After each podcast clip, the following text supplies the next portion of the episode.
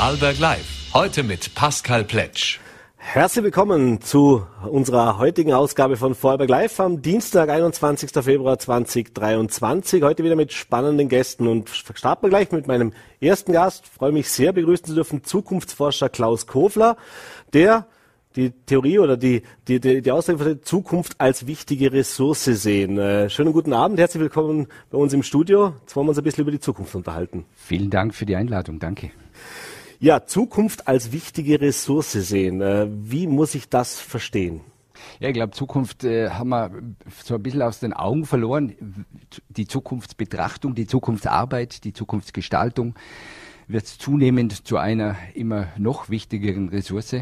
Und äh, der äh, oder dessen sollte man sich eigentlich auch bewusst sein oder bewusster sein oder bewusster werden, wenn man es jetzt wirklich auf den Punkt bringen will. Mhm. Sie haben auch gelesen, ein bisschen bei Ihnen äh, in Ihren äh, in Ihrer, auf Ihrer Homepage auch äh, Weichenstellungen, Navigationssystem. Wir müssen uns ein bisschen ein Navigationssystem, so ein Navi basteln, wie wir in die Zukunft gestalten. Das heißt, würden wir jetzt sagen, natürlich klar, äh, Zukunft passiert zwar, aber trotzdem ist gut, wenn man darauf vorbereitet ist. Äh, aber was sind denn so diese, oder was steckt da dahinter? Was denken, was meinen Sie mit Navigationssystem sich entwickeln? Also wir haben mit der Zukunftsarbeit im Wesentlichen in den letzten Jahren ganz, ganz viel gemacht. Wir haben also Zukunftsdesign kreiert als, als anwendbares Instrument. Wir haben die Zukunftsreise entwickelt, um eben auch in die Zukunft eintauchen und abtauchen zu können, um die Zukunft überhaupt einmal erst kennenlernen zu können. Und wir sprechen ja eigentlich weniger von der Zukunft als Zukunft, sondern wir haben es zum einen als äh, eine Art Möglichkeitsraum definiert, weil wenn man die Zukunft oder wenn man die Möglichkeit durch oder wenn man die, die Zukunft durch Möglichkeiten ersetzt, dann haben wir im Wesentlichen genau dasselbe, nur haben wir etwas äh, bildlich abstra äh, äh etwas bildlich abbildbares und wir haben zu guter Letzt haben wir äh, das Thema äh, Zukunft auch als eine Art Material definiert. Mhm. Bevor wir jetzt auf verschiedene Punkte vielleicht auch ein bisschen eingehen, was, sind, was so die Zukunftsthemen auch sind, die, das ist ein sehr breites Feld tatsächlich, um was man sich da alles kümmert, beziehungsweise über sich alles Gedanken machen kann. Äh, vielleicht noch ganz kurz das Thema, wie so Zukunftsforschung überhaupt funktioniert, beziehungsweise wie man sich überhaupt auf die Zukunft einstellen kann. Jetzt würde man sagen, normalerweise im, Lernen, im Leben lernen wir durch Erfahrungen, aber Erfahrungen helfen bei der Vorhersage oder bei der, bei der Gestaltung praktisch einer Zukunft nur bedingt weiter. Äh, das ist auch das, was wir jetzt vor allem eigentlich in den letzten Jahren so, so erstmals richtig erleben mussten, dass eben Dinge passieren, die man vorher für unmöglich gehalten hat. Jetzt ist natürlich die Frage, wie zuverlässig kann man überhaupt Zukunft planen, vorbereiten, sich darauf auch einstellen? Also zum einen haben wir natürlich die Erfahrung, das ist vollkommen richtig, wir lernen durch Erfahrung. Wir haben die Erfahrung aber durch Argumentation austauscht. Also wir versuchen äh, Zukunft durch Argumentieren, durch Argumente den Menschen zugänglich zu machen. Das funktioniert nicht oder funktioniert nur bedingt. Was wir wirklich de definitiv brauchen, wir brauchen diesen, diesen, diese Erfahrung, wir brauchen diesen Zugang, um Zukunft überhaupt auch abbild- und anwendbar machen zu können. Und dann haben wir natürlich ein ganz, ganz großes Problem, denn die Arbeit äh, im Umgang mit der Zukunft ist natürlich etwas, was wir nie gelernt haben. Also wir haben das auch nie in der Schule gelernt. Wir lernen das ja zum Teil nicht einmal an Hochschule. Es gibt in Österreich definitiv keinen universitären Zugang zum Thema Zukunftsforschung. Im Gegensatz zu Deutschland, da haben wir zumindest einen Masterstudiengang zum Thema Zukunftsforschung und Frankreich, Skandinavien, USA, die haben ja schon seit Jahrzehnten Lehrstühle in diesem Bereich. In Japan werden überhaupt keine großen, wichtigen Entscheidungen ohne Anwesenheit von Zukunftsforschern äh, gemacht. Äh, und, ähm, und letztlich ist halt so, das große Problem im Umgang mit dieser Form von Zukunft liegt ja eigentlich darin, dass wenn wir jetzt mal zurückschauen, dann haben wir eigentlich immer die Abbildbarkeit gehabt. Wir haben große Entwicklung gehabt, die haben wir gesehen, auf die haben wir uns vorbereiten können. Und dann sind wir eingestiegen, ja, und dann war's das. Und dann war danach wieder Ruhe und dann haben wir uns aufs nächste vorbereiten können. Heute haben wir eigentlich Veränderung permanent das findet 360 Grad im Echtzeit um uns statt und damit tun wir uns schwer. Und jetzt wird die Zukunft nicht mehr zur Zukunft im Sinne einer Abbildbarkeit von 15, 15 Jahren, sondern eigentlich nur noch die Verlängerung des Gegenwärtigen. Mhm. Und das ist brandgefährlich. Mhm.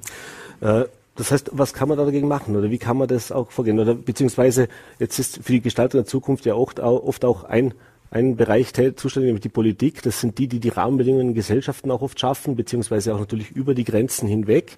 Äh, das heißt, haben die noch Nachholbedarf? Muss man denen noch praktisch ein bisschen äh, den Weg auch zeigen, auch in der Funktion eines Zukunftsforschers? Also die haben nicht nur Nachholbedarf, sondern die haben also wirklich dringenden Handlungsbedarf, weil mit politische Denkblasen aus gegenwärtiger Sicht lösen wir die Zukunftsprobleme nicht. Reimt sich sogar.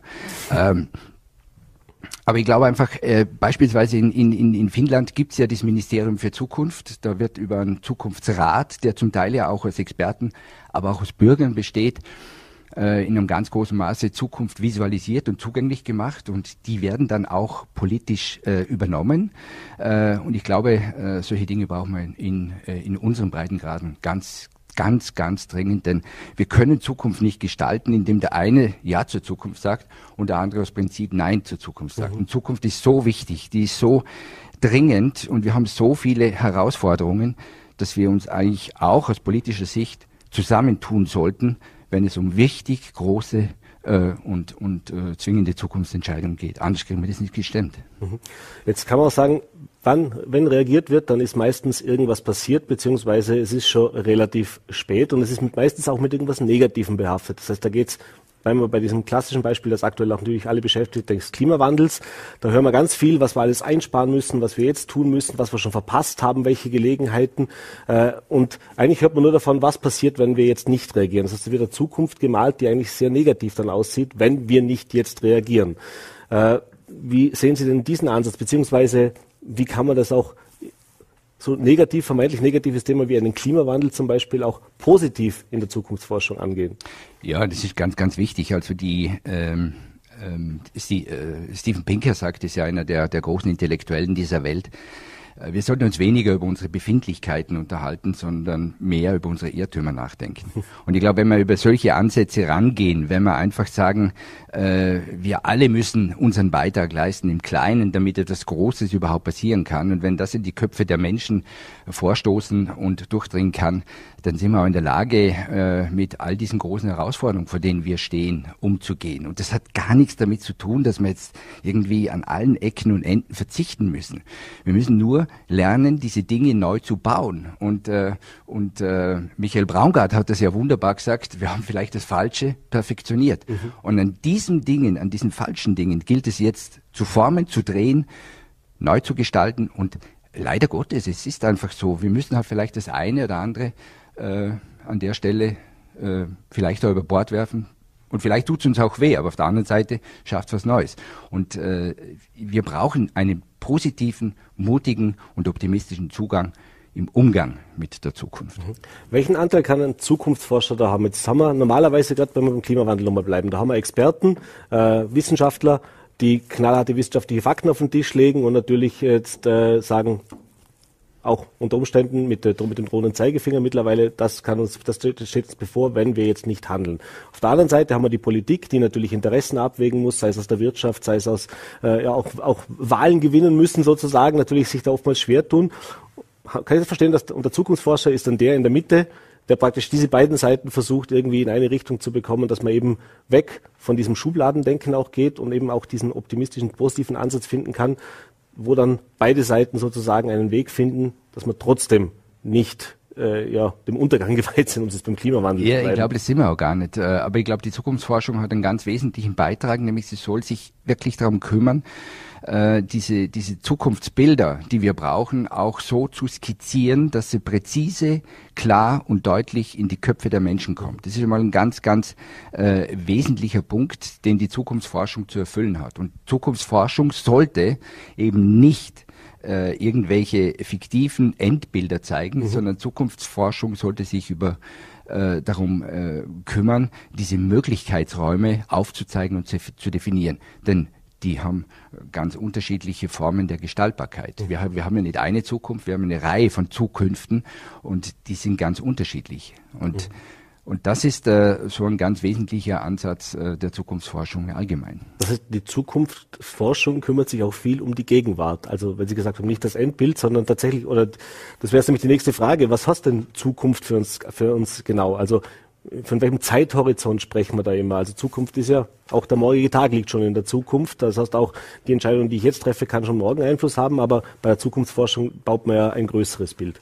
Ja, klar. Äh, die, Zukunftsforschung liefert ja im Wesentlichen Szenarien, Möglichkeiten, die passieren können, die aber vielleicht auch nicht passieren können. Und wichtig ist, dass wir sie einfach mal erkennen können, dass wir uns dann auch ausrichten können. Und wie ich vorher schon gesagt habe, in der Vergangenheit war die, die, Zug, die Abbildbarkeit von Zukunft ein Vielfaches einfach. Also der, der Club of Rome hat in den 70er Jahren das Ding einfach hochgerechnet und lag ja eigentlich gar nicht so schlecht mit seinem mit seinem äh, Werk der, der Grenzen des Wachstums. Aber heute leben wir in einer VUCA-Welt. Heute leben wir in einer Welt, die ist mehrdeutig, die ist vielschichtig, die ist dynamisch, die ist extrem komplex, die ist, die hat, äh, die hat eine ungeheure Geschwindigkeit.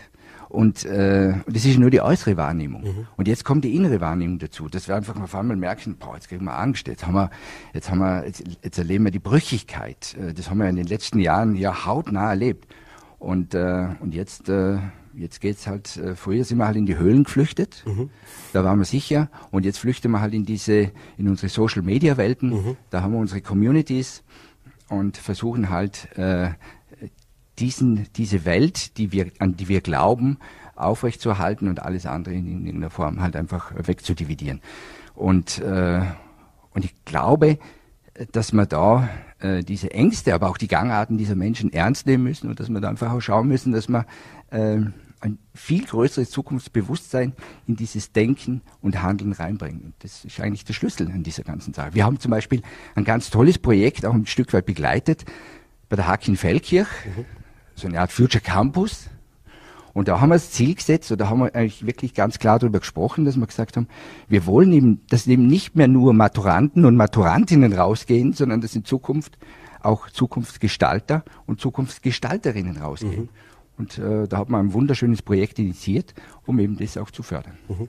Wie würden Sie denn das auch einschätzen, wenn Sie sagen, eben da gibt es viele Ängste und Sorgen natürlich und eben der Mensch ist ja ein Gewohnheitstier, das heißt, äh, jede Veränderung äh, ist mal im ersten Schritt normalerweise was, wo man sagt, naja, lasse ich lieber die Finger davon. Aber das ist natürlich genau das Falsche, wenn ich ja Zukunft aktiv gestalten will. Denn Veränderung ist etwas, das ist das Einzige, das nicht veränderbar ist, ist die Veränderung, die wir eigentlich immer in unserem Leben erleben. Äh, jetzt haben wir natürlich auch gerade bei jungen Menschen äh, diese, diese Zukunftssorgen auch, diese Zukunftsängste, und Sie haben es gerade erwähnt, natürlich, das sind die, die das auch transportieren sollen, die junge Generation, äh, die auch aktivistischer normalerweise unterwegs sind, sehen wir jetzt ja auch an diesen ganzen Klimaprotesten. Äh, das heißt, Zukunftsforschung muss mehr bei den Menschen auch stattfinden draußen, also sprich nicht nur im wissenschaftlichen Hörsaal oder bei Experten?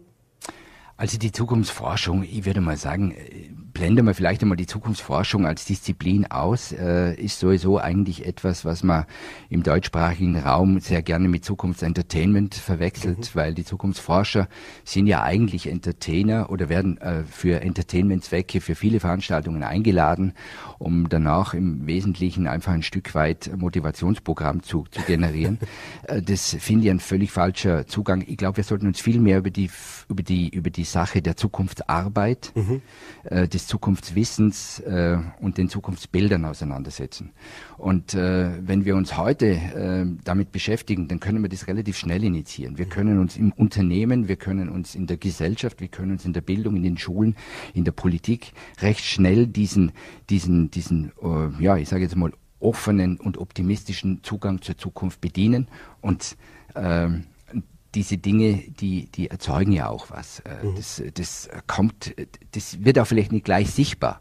Aber wir brauchen einfach viel mehr diese Zukunftsarbeit. Äh, und das war auch der Grund, warum wir eigentlich auch dieses, dieses, äh, dieses Format entstehen haben lassen, zu dem wir wahrscheinlich mhm. noch später kommen, um eben auch andere Möglichkeiten und andere Bilder aufzuzeigen. Mhm ganz, ganz wichtig in der, in, in der Arbeit oder im Umgang mit der Zukunft ist eben nicht nur diese, diese, ähm, diese konstruktive Auseinandersetzung, sondern wir brauchen auch eine, eine kritische Auseinandersetzung mhm. mit dem Heute, Morgen und Übermorgen. Mhm. Und dann kommt da eine ganz neue Bewegung rein.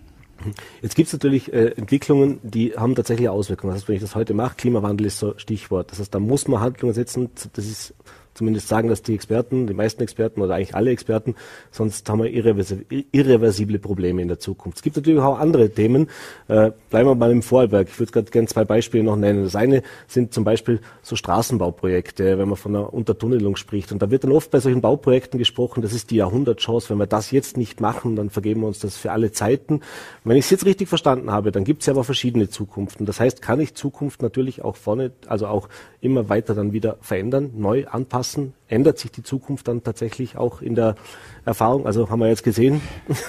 ja, also das ist zwingend. Wir, wir müssen diese Zukunft permanent adaptieren. Wir müssen sie permanent korrigieren. Wir müssen permanent reinschauen. Sind wir überhaupt auf der richtigen Spur? Und wenn wir das wirklich äh, korrigieren wollen, was wir hier korrigieren sollten und müssten, dann müssen wir einfach zwingend und dringend äh, äh, am besten morgen gleich beginnen, mhm. weil die Probleme werden nicht weniger, die werden größer. Und letztlich ist es ja nur unser persönlicher, ja sagen wir mal, äh, unsere persönlichen Befindlichkeiten, also wie Pinker schon sagt, mhm. wir haben halt einfach unsere Befindlichkeiten im Fokus, anstatt mal uns einfach wirklich hergehen und anstatt mal hergehen und sagen, okay, lasst uns wirklich jetzt mal offen über unsere Irrtümer nachdenken.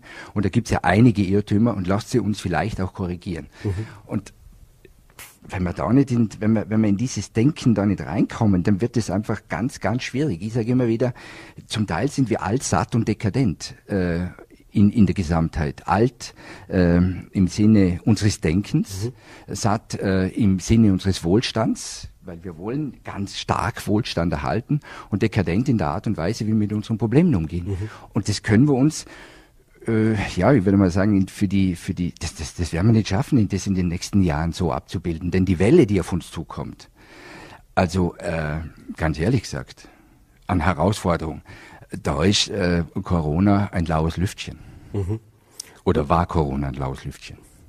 Womit beschäftigen Sie sich persönlich jetzt aktuell vielleicht gerade? Also von diesen mannigfaltigen Herausforderungen, die wir da haben, äh, was ist das, wo Sie sagen, da habe ich jetzt mein Augenmerk drauf gelegt? Also ich, ich beschäftige mich ganz stark mit diesem Thema Menschenbild. Wie schaffen wir überhaupt so ein Menschenbild, indem wir äh, dieses, äh, dieses Thema Zukunft, Optimismus, Resilienz, Empathie viel stärker einfließen lassen, um eben auch äh, diese, diese Notwendigkeiten der Veränderung in einem viel, viel größeren Maße oder, oder vor in einer viel, viel höheren Schlagzahl schneller äh, bewerkstelligen zu können.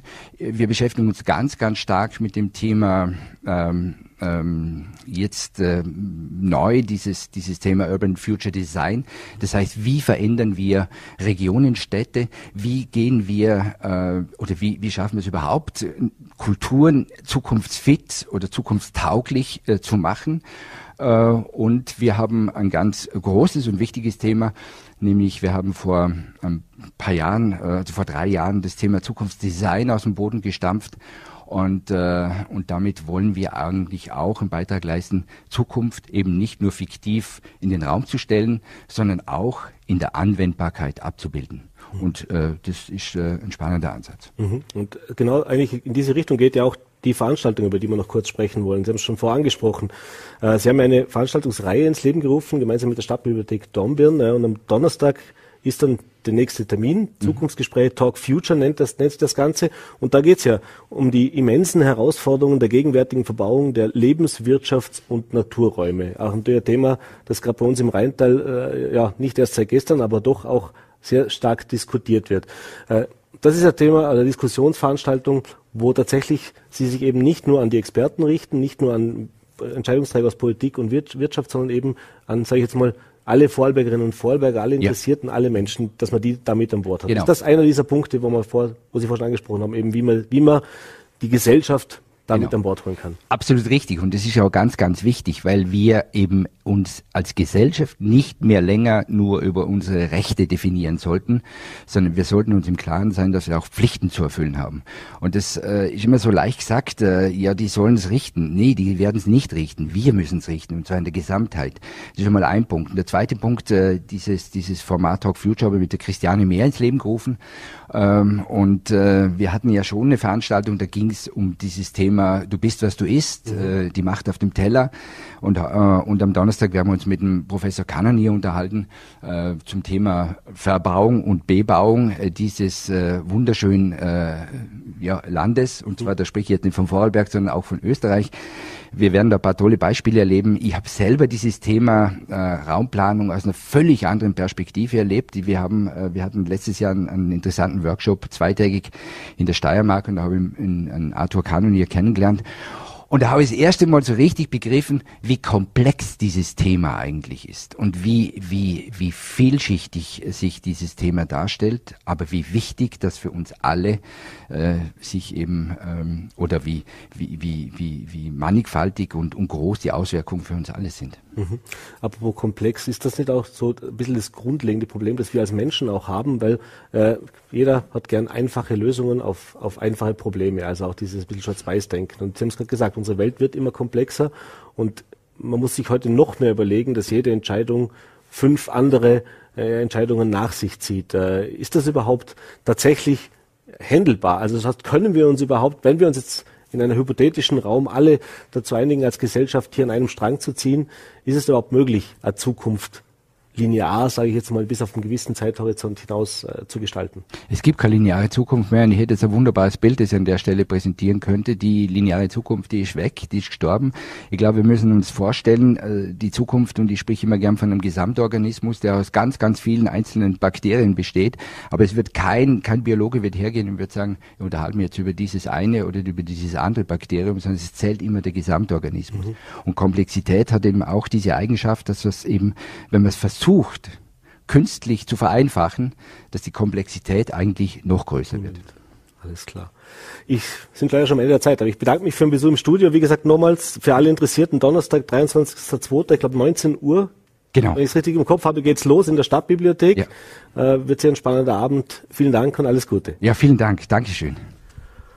Und wir machen weiter. Auch ein Zukunftsthema eigentlich. Und zwar auch ein Thema, haben wir das Klima gleich wieder mit dabei, das Thema der Windkraft, der erneuerbaren Energien, ein Thema, das auch sehr heiß und sehr kontrovers teilweise diskutiert wird. Äh, jetzt gerade jüngst haben wir erlebt, vor allem bei den Windrädern äh, gab es in Vorarlberg schon einmal einen Vorstoß, das ist ein bisschen eingeschlafen. Jetzt haben die Schweizer uns vorgemacht, dass es doch vielleicht eine Zukunft für die Windräder zumindest überm Rhein gibt und wie es damit aussieht, was, es da, was da dahinter steckt und welche Chancen und Möglichkeiten es auch in Vorarlberg gibt. Dazu freue ich mich jetzt sehr begrüßen zu dürfen Franz Rüff von der Arbeitsgemeinschaft Erneuerbare Energien Vorarlberg. Schönen guten Abend und herzlich willkommen bei Vorarlberg Live. Danke für die Einladung. Ja, Herr Rüff, äh, bevor wir jetzt einsteigen ins Thema Windkraft, vielleicht ganz kurz über Sie als Person, beziehungsweise auch eben über diese Arbeitsgemeinschaft Erneuerbare Energie, damit unsere Zuseher auch wissen, wer steht denn da mit mir heute im Studio? Äh, nämlich ein, ein Mensch, ein Mann, der sich tatsächlich schon viele, viele Jahre damit auseinandersetzt. Äh, aber ganz kurz noch, was ist diese Arbeitsgemeinschaft? Wie kam das zustande und was machen Sie dort auch genau? Ja, die Arbeitsgemeinschaft Erneuerbare Energie ist ein gemeinnütziger Verein.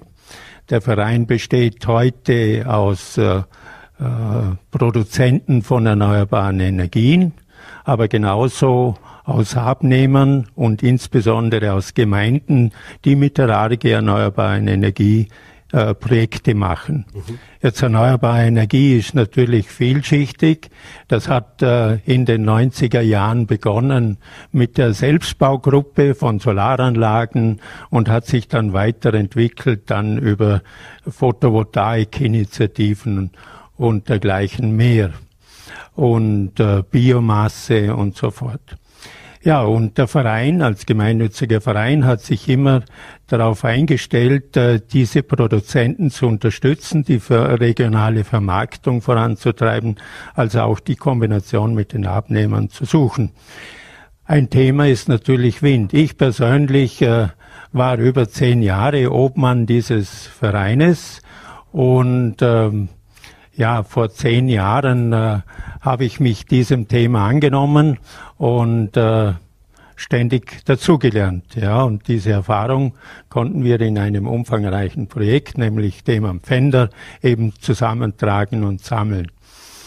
Ja, äh, jetzt bin ich normales Mitglied und äh, aber immer noch Sprecher für Wind. Es sind nämlich zehn Jahre vergangen und in diesen zehn Jahren konnten sich die Rahmenbedingungen nicht allzu sehr verbessern, sodass wir jetzt nicht in eine Bürgerbeteiligungsinitiative einsteigen äh, konnten oder ja, nicht konnten, würde ich jetzt einmal betonen. Ja. Ja, also wie gesagt, äh, Windkraft ist unser Thema auch heute. Wir sehen da so ein Windrad. Äh, bevor wir jetzt über das Projekt in Vorwerk sprechen, ja. lassen Sie uns über die neu, jüngsten äh, Medienmitteilungen eben auch sprechen. Wir haben es vor zwei Tagen oder gestern oder vorgestern in den Vorarlberger Nachrichten ja gelesen, die Schweizer, die Ostschweizer äh, Politik hat sich jetzt entschieden, mal Standorte zu definieren bzw. sich anzusehen, wo wäre das möglich. Jetzt hat man gesehen, da gibt es einige Standorte, die kann man dann über dem Rhein drüben auch teilweise sehen. Äh, das ist man natürlich von der Umsetzung dort auch noch weit entfernt, aber die sind da offensichtlich schon weiter wie wir. Wie haben Sie diese diese Berichterstattung mit, mitbekommen, beziehungsweise was halten Sie als ja, Experte, wie schaut man da da? Ein bisschen leidvoll über den Rhein oder auch mit dem kritischen Auge? Ja, also einmal ist es gut, wenn sich was tut. Äh, bereits äh, vor zehn Jahren, und das ist der wichtige Unterschied zur Schweiz, äh, hat sich äh, die Schweiz schon stärker mit Windkraft beschäftigt, oder? Wir sehen das an der Anlage Nähe Chur. Mhm. Das war auch für uns äh, das Beispiel, wie es gehen kann. Dort äh, wurde ein Windkraftwerk errichtet und äh, war dann, gab die Vorstellungskraft, wie sowas ausschaut.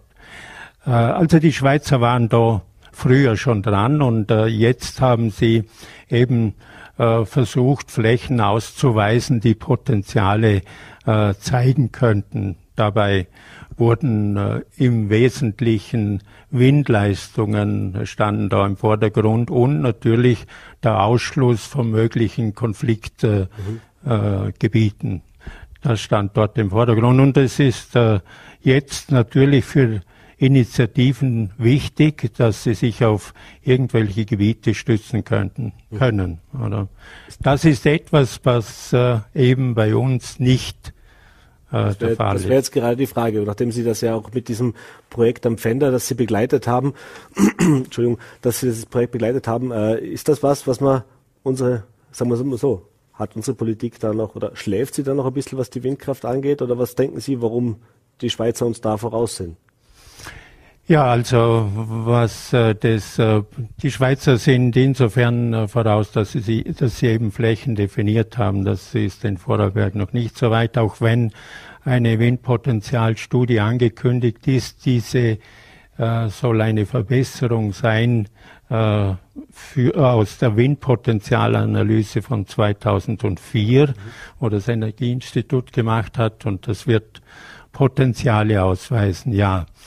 Äh, die können nicht viel anders sein wie 2004 äh, und können sich nicht plötzlich gravierend verändern. Also gehe ich davon aus, äh, dass man vielleicht feststellt, das Potenzial ist ein bisschen höher, weil die Windgeschwindigkeiten sind gestiegen mittlerweile. So, äh, was unser Hintergrund war zum Projekt, und da muss ich auf den Hintergrund kommen, war, dass wir gesagt haben, ja, wenn der Ernstfall eintritt und wenn der Fall eintritt, äh, dass wir äh, Energieknappheit haben in der Region und das haben wir durchaus, oder? Ähm, dann äh, sollten wir Klarheit haben, ob die Umsetzung, ob es überhaupt möglich ist. Weil es gab bis dato keinen Nachweis und öffentliche Meinung war damals, ja, Windkraft ist in Vorarlberg äh, ja nicht interessant, nicht lukrativ. Und mit dem Projekt wollten wir eindeutig aufzeigen, dass es nicht so ist. Oder das wussten wir natürlich nicht, mhm. aber wir mussten daher umfangreiche Messungen machen. Ähm, wir äh, mussten zuerst natürlich den Standort äh, ausmachen, weil wenn wir an einem Standort sagen und behaupten, hier ist Potenzial, äh, ja gut, dann müssten wir zuerst äh, mit den Grundeigentümern mhm. gesprochen haben. Wir müssen Einigkeit haben. Wollt ihr das? Steht ihr dahinter? Und äh, glücklicherweise haben wir dort Personen gefunden, Landwirte, die gesagt haben, wir müssen auch was für die Energiewende tun, wir müssen uns einbringen. Und dementsprechend kam es dann zu Vereinbarungen und Optionsverträgen, dass äh, wenn es Potenzial gibt. Wenn es Investoren gibt, dann wäre es äh, eben umsetzbar. Das war der erste Schritt. Dann der zweite war ja, jetzt müssen wir das Potenzial messen und dazu braucht man Messungen in Höhe mindestens 80 Meter Höhe. Und wir haben das einmalig in Vorarlberg, erstmalig in Vorarlberg dann auch gemacht. Aber wie? Das muss ich auch noch kurz erwähnen. Mhm, gerne. Denn äh, äh, um Messungen in 80 Meter Höhe zu bewerkstelligen, muss ein temporäres Bauwerk, so nennt man das, errichtet werden. Das braucht Genehmigung. Und da bekamen wir das erste Nein.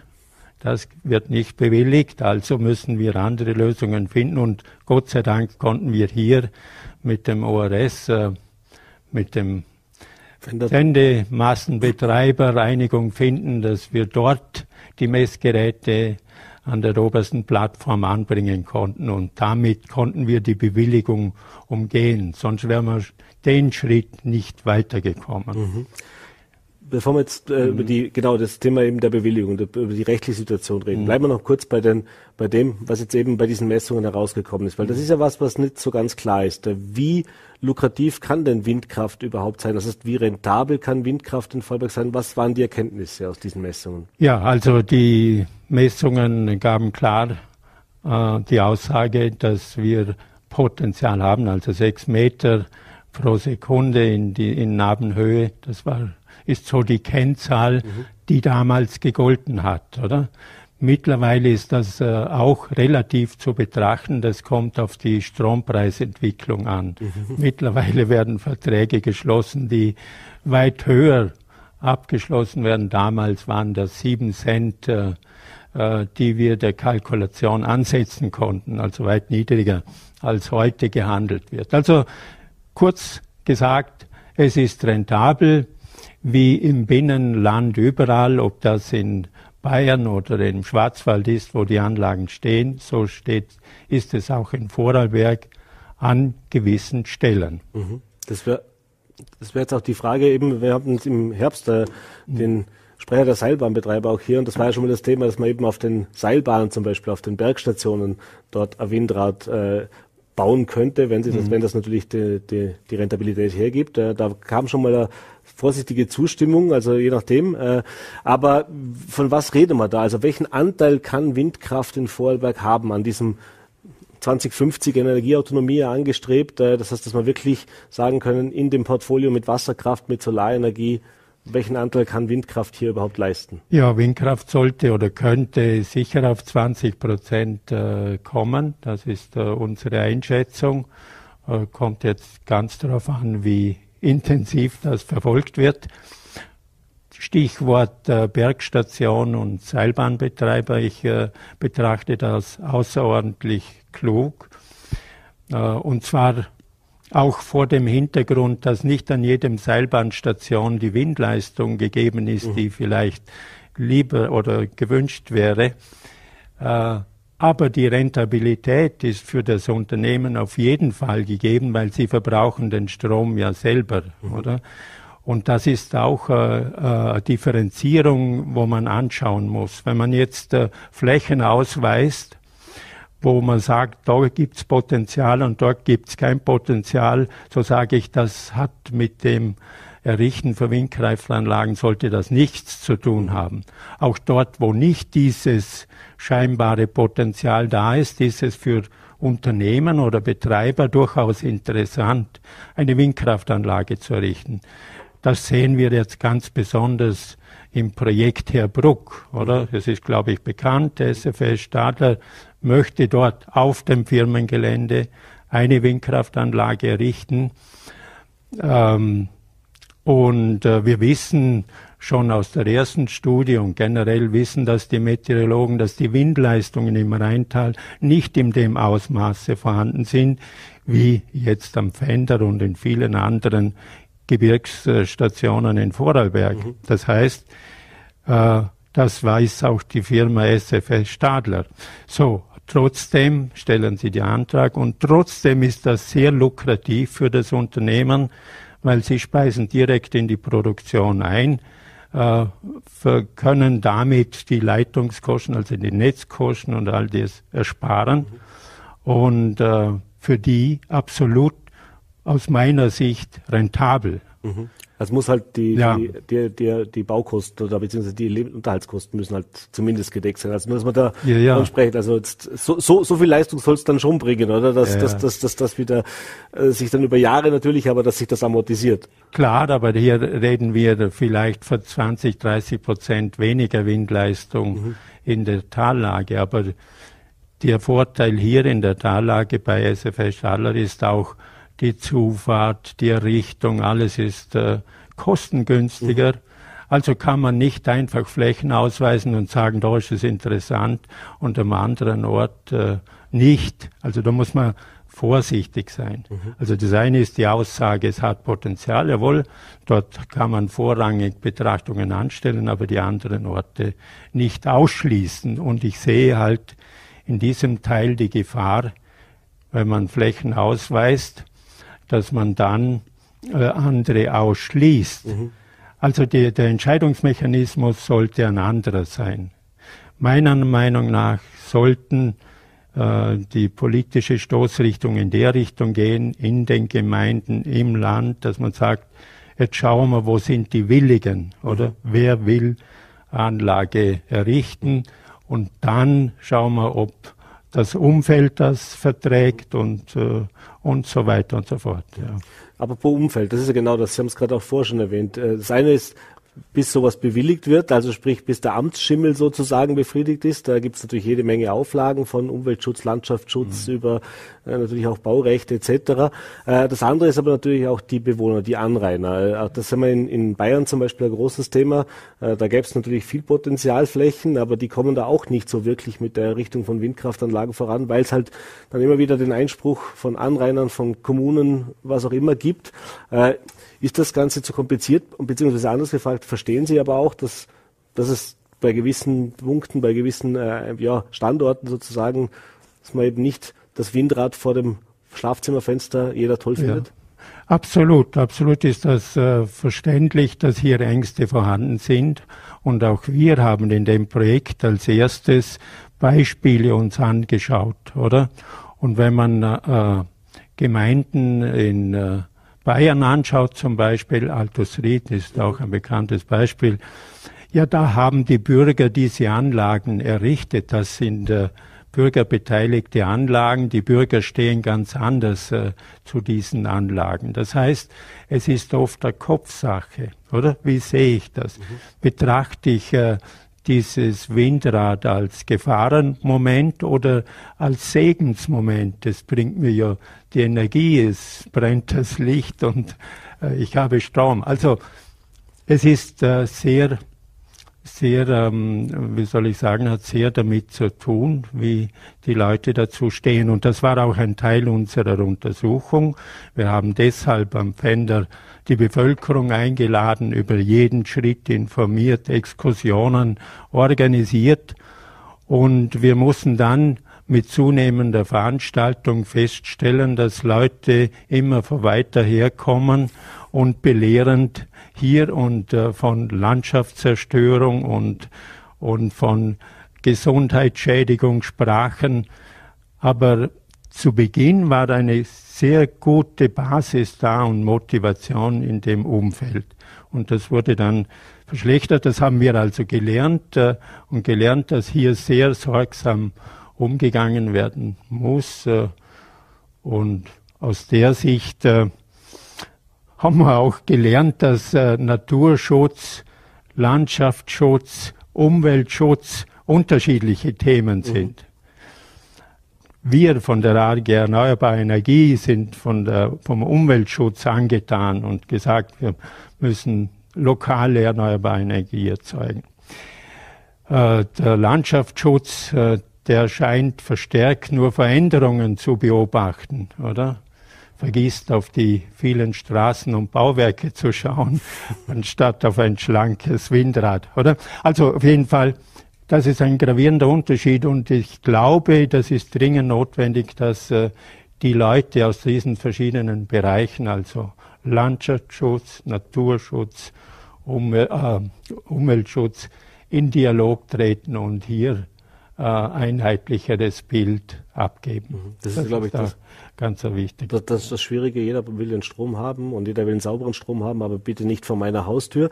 Äh, jetzt genau. haben Sie dieses Projekt am Fender wie gesagt, zehn Jahre äh, schon begleitet, beziehungsweise von der Idee bis hin zu diesen Messungen. Also jetzt gibt es ja Machbarkeitsstudien, es gibt äh, das Grundstück gäb's, äh, die Bevölkerung, zumindest die Umfeld, umliegende Bevölkerung ist auch nicht abgeneigt. Äh, trotzdem steht noch kein Windrad am Pfänder.